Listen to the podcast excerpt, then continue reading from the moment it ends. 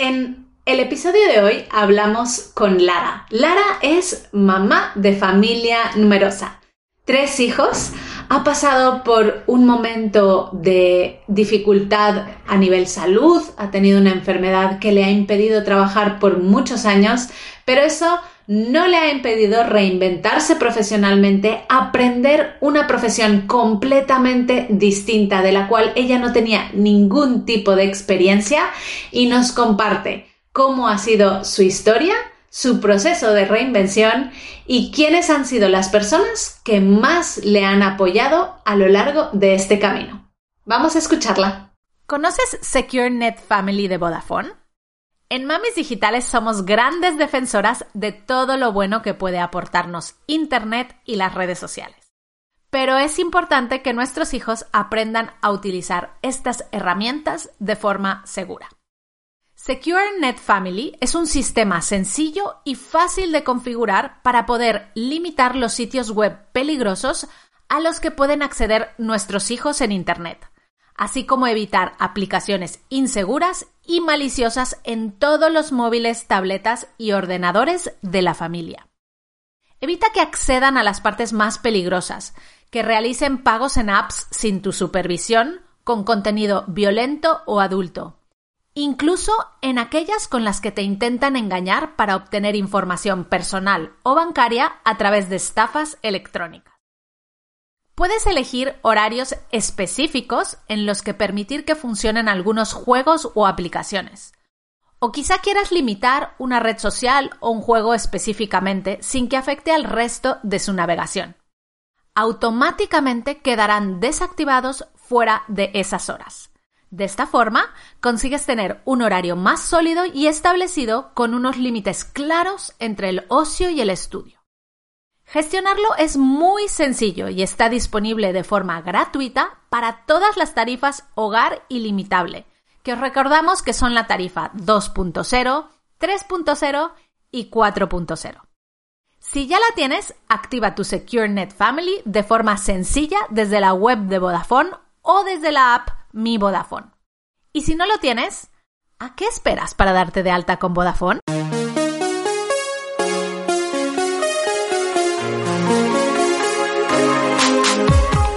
Bienvenida a Madres Reinventadas, presentado por Billy Sastre, un podcast para madres que están redefiniendo el concepto de trabajar sin renunciar a su vida familiar.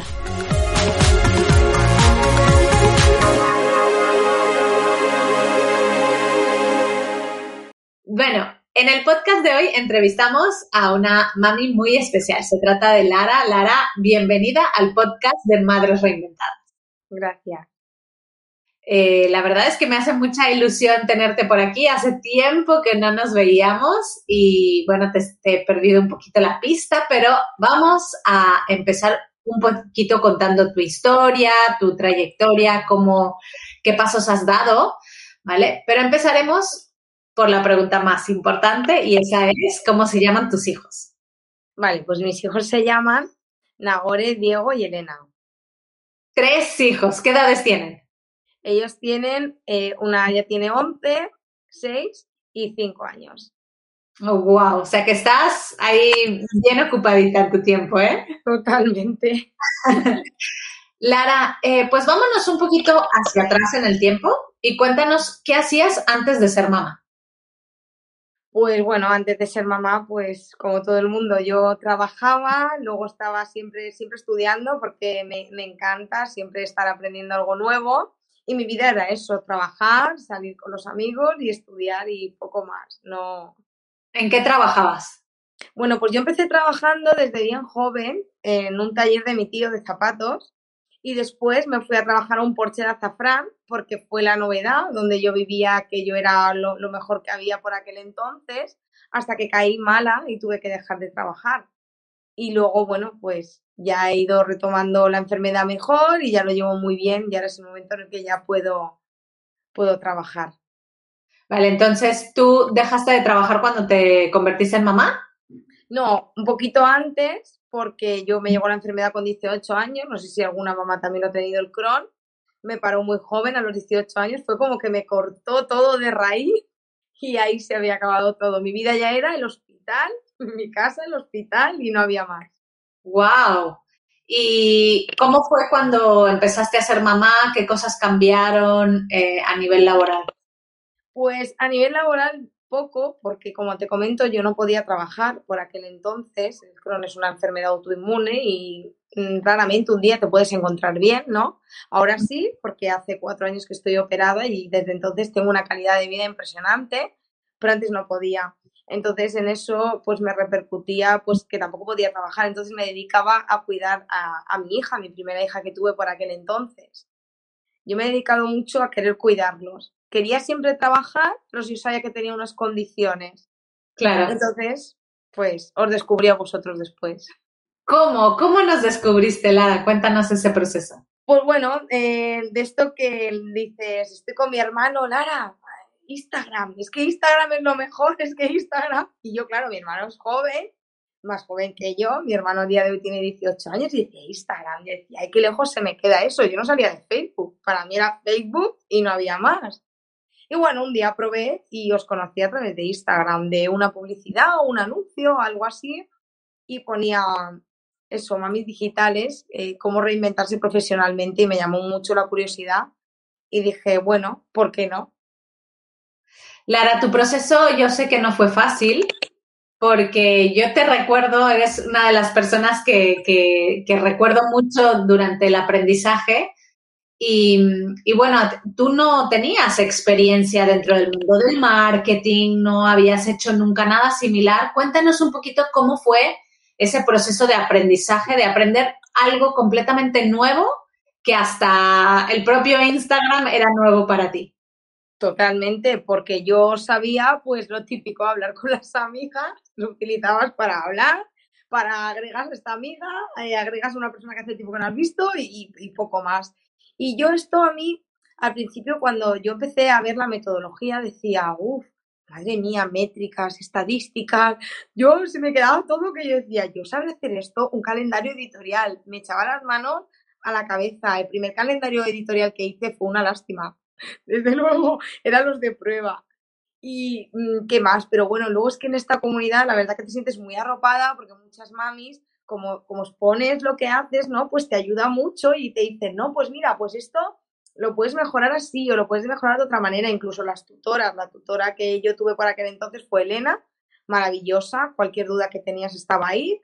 Eh, es que cualquier cosa, no tenía ningún, aunque fuera la cosa más tonta que preguntaras, ella estaba ahí para atenderte. Entonces a mí me sonaba todo a chino. Y ahora, desde luego, que he visto que es un mundo muy grande por descubrir el poder de las redes sociales. Cuéntanos desde aquel día que decidiste, bueno, voy a hacer esto, me voy a poner a aprender una nueva profesión. Ahora, ¿qué cosas han pasado en tu vida? Pues bueno, ¿te refieres en cuanto a cómo manejar las redes o como mi vida personal? No, a, tu vida profesional. Vale, pues eh, en mi vida profesional yo eh, me recordaré toda la vida. Eh, uno del, al primer show que yo he ido, no he podido ir a ninguno más porque ha venido esta pandemia, pues yo recuerdo que, que aquel día que fui contacté con dos clientes que después se hicieron clientes, aunque después por circunstancias que ellos estaban en Madrid, necesitaban una mami más cercana, que yo pasé las, se lo pasé a otras mamás, súper contenta porque oye, pues, pues, si no es para mí, pues es para otra mamá, es, es otra buena, buen, ¿no? Otra buena parte, ¿no? Aprendes a compartir, a empatizar, ¿no? Pues oye, si no es para mí, lo mío vendrá, pero esa mamá tiene la oportunidad.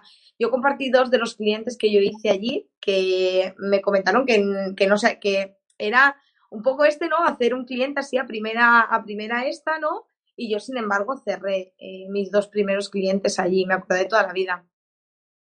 Qué fuerte. A ver, entonces tú fuiste, vamos a, explicarle un poquito más a la audiencia que quizá no conoce todo, pero tú fuiste a un evento, que es un evento de los más grandes que hay en España, que es en donde se habla de marketing, de e-commerce. Estabas ahí en un stand eh, y de repente a ti te explicaron cómo, bueno, cómo ofrecer tus servicios te dijeron, oye, vas a hacer contactos, pero no creemos que hagas ahí clientes las primeras veces y no conseguiste uno, sino dos. Dos. ¿Qué cosas crees que hiciste bien para conseguir dos clientes en así amor a primera vista.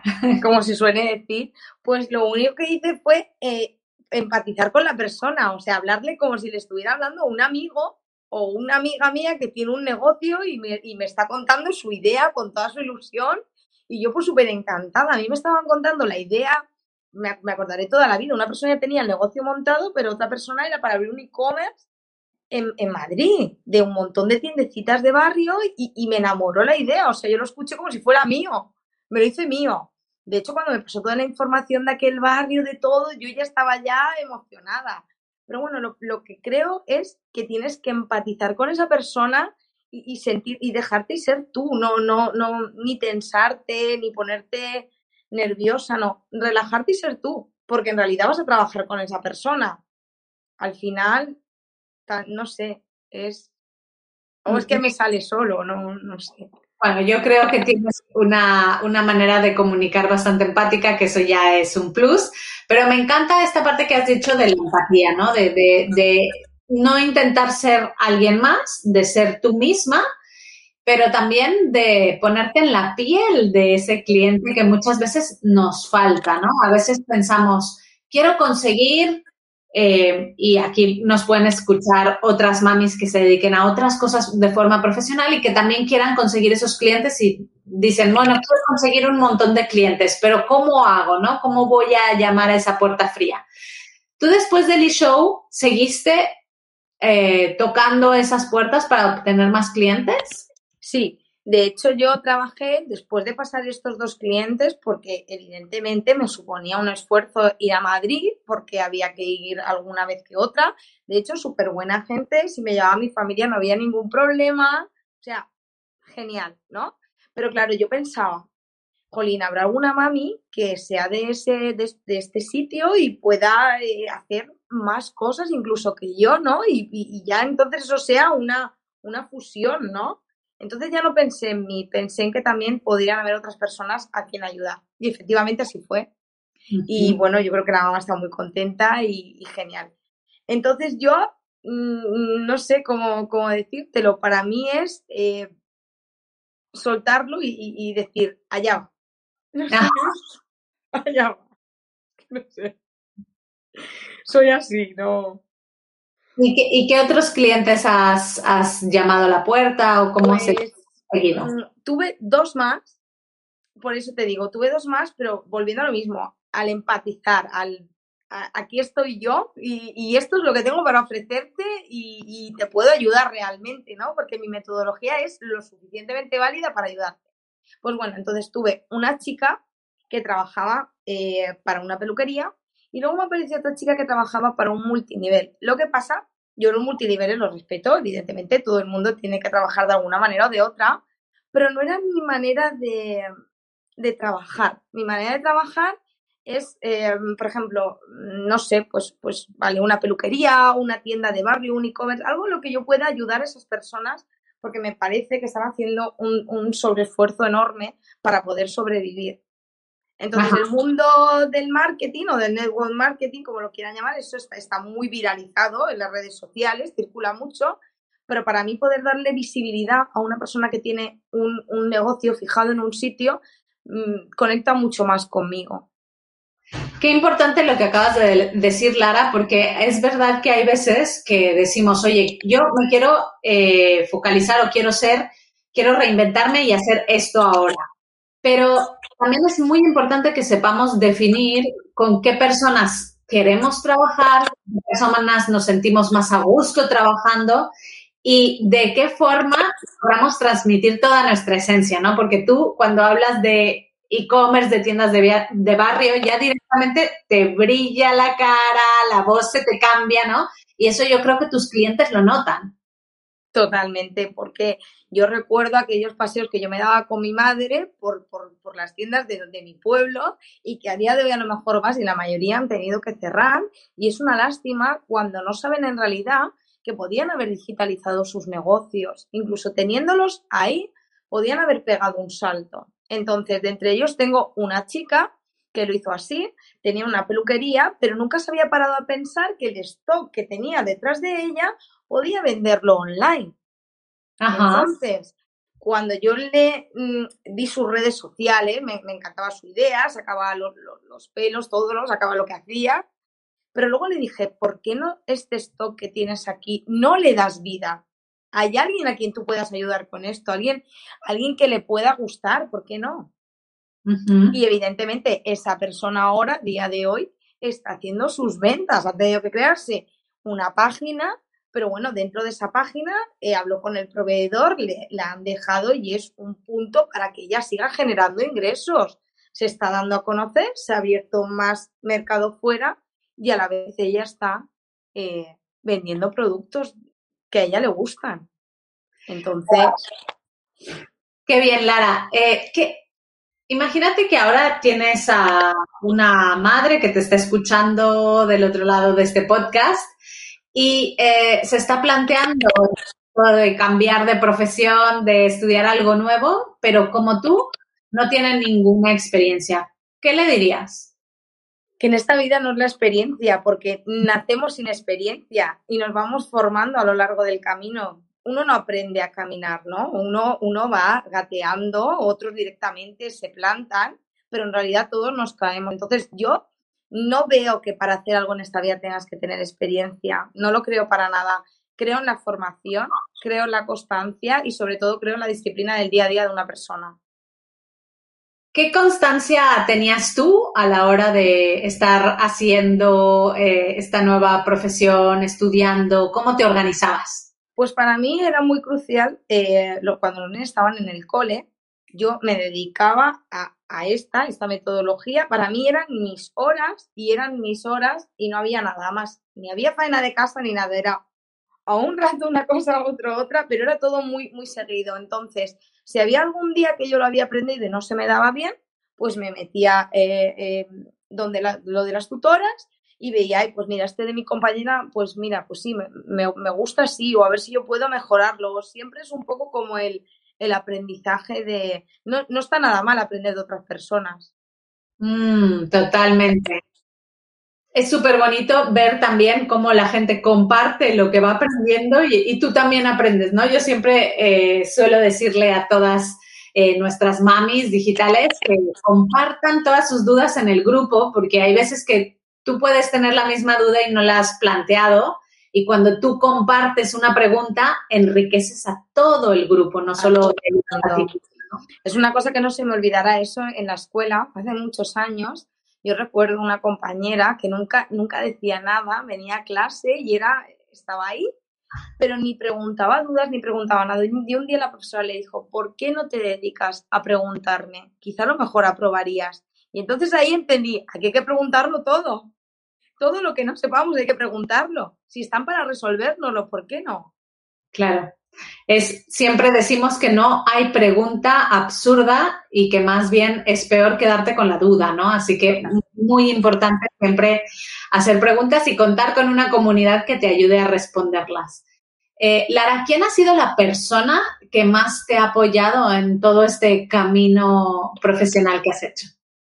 Pues bueno, mi marido. Mi marido me ha apoyado muchísimo porque mi marido me ha visto pasarlo muy mal eh, con el Crohn tema de querer encontrar un trabajo y la enfermedad de no dejarte. De hecho, eh, cuando estuve a punto de cuando estuvieron para darme la minusvalía, me acordaré toda la vida, por, por la enfermedad, no, no, no por físicamente, sino era por la enfermedad. Incluso me llegaron a decir, pero bueno, ¿no te has planteado alguna vez trabajar desde casa? La persona que me estaba valorando en aquel entonces, y fue algo que a mí, yo creo que eso se quedó ahí. Yo decía, ¿pero cómo voy a trabajar desde casa?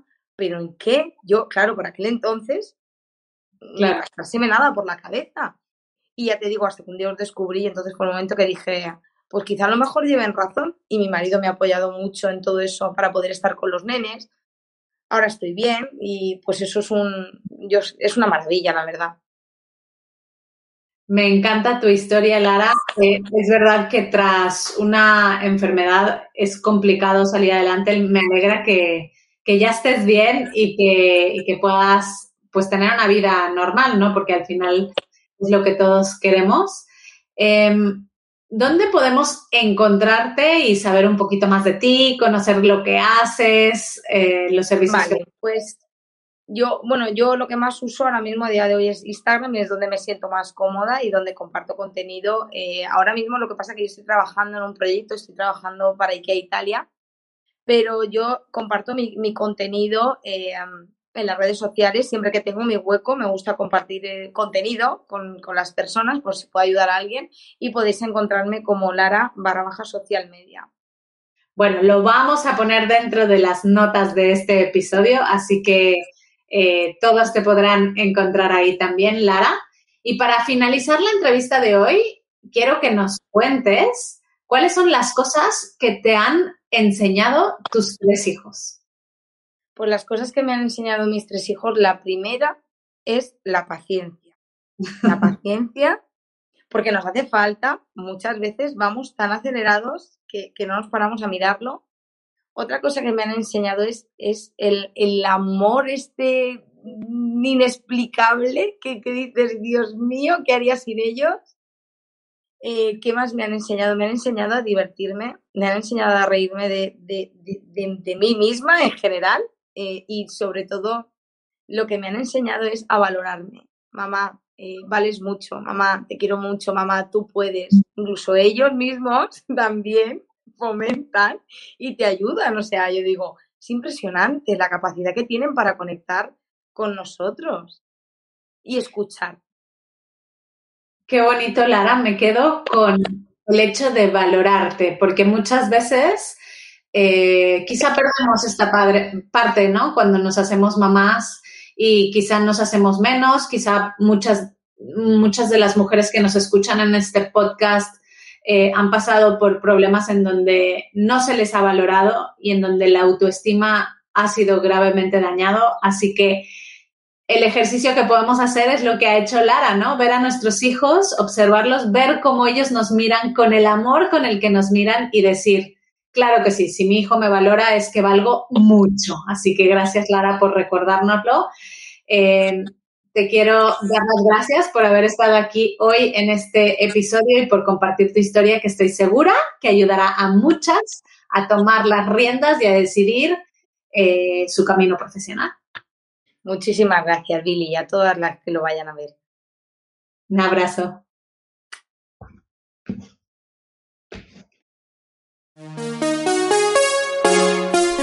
Muchas gracias por escuchar Madres Reinventadas.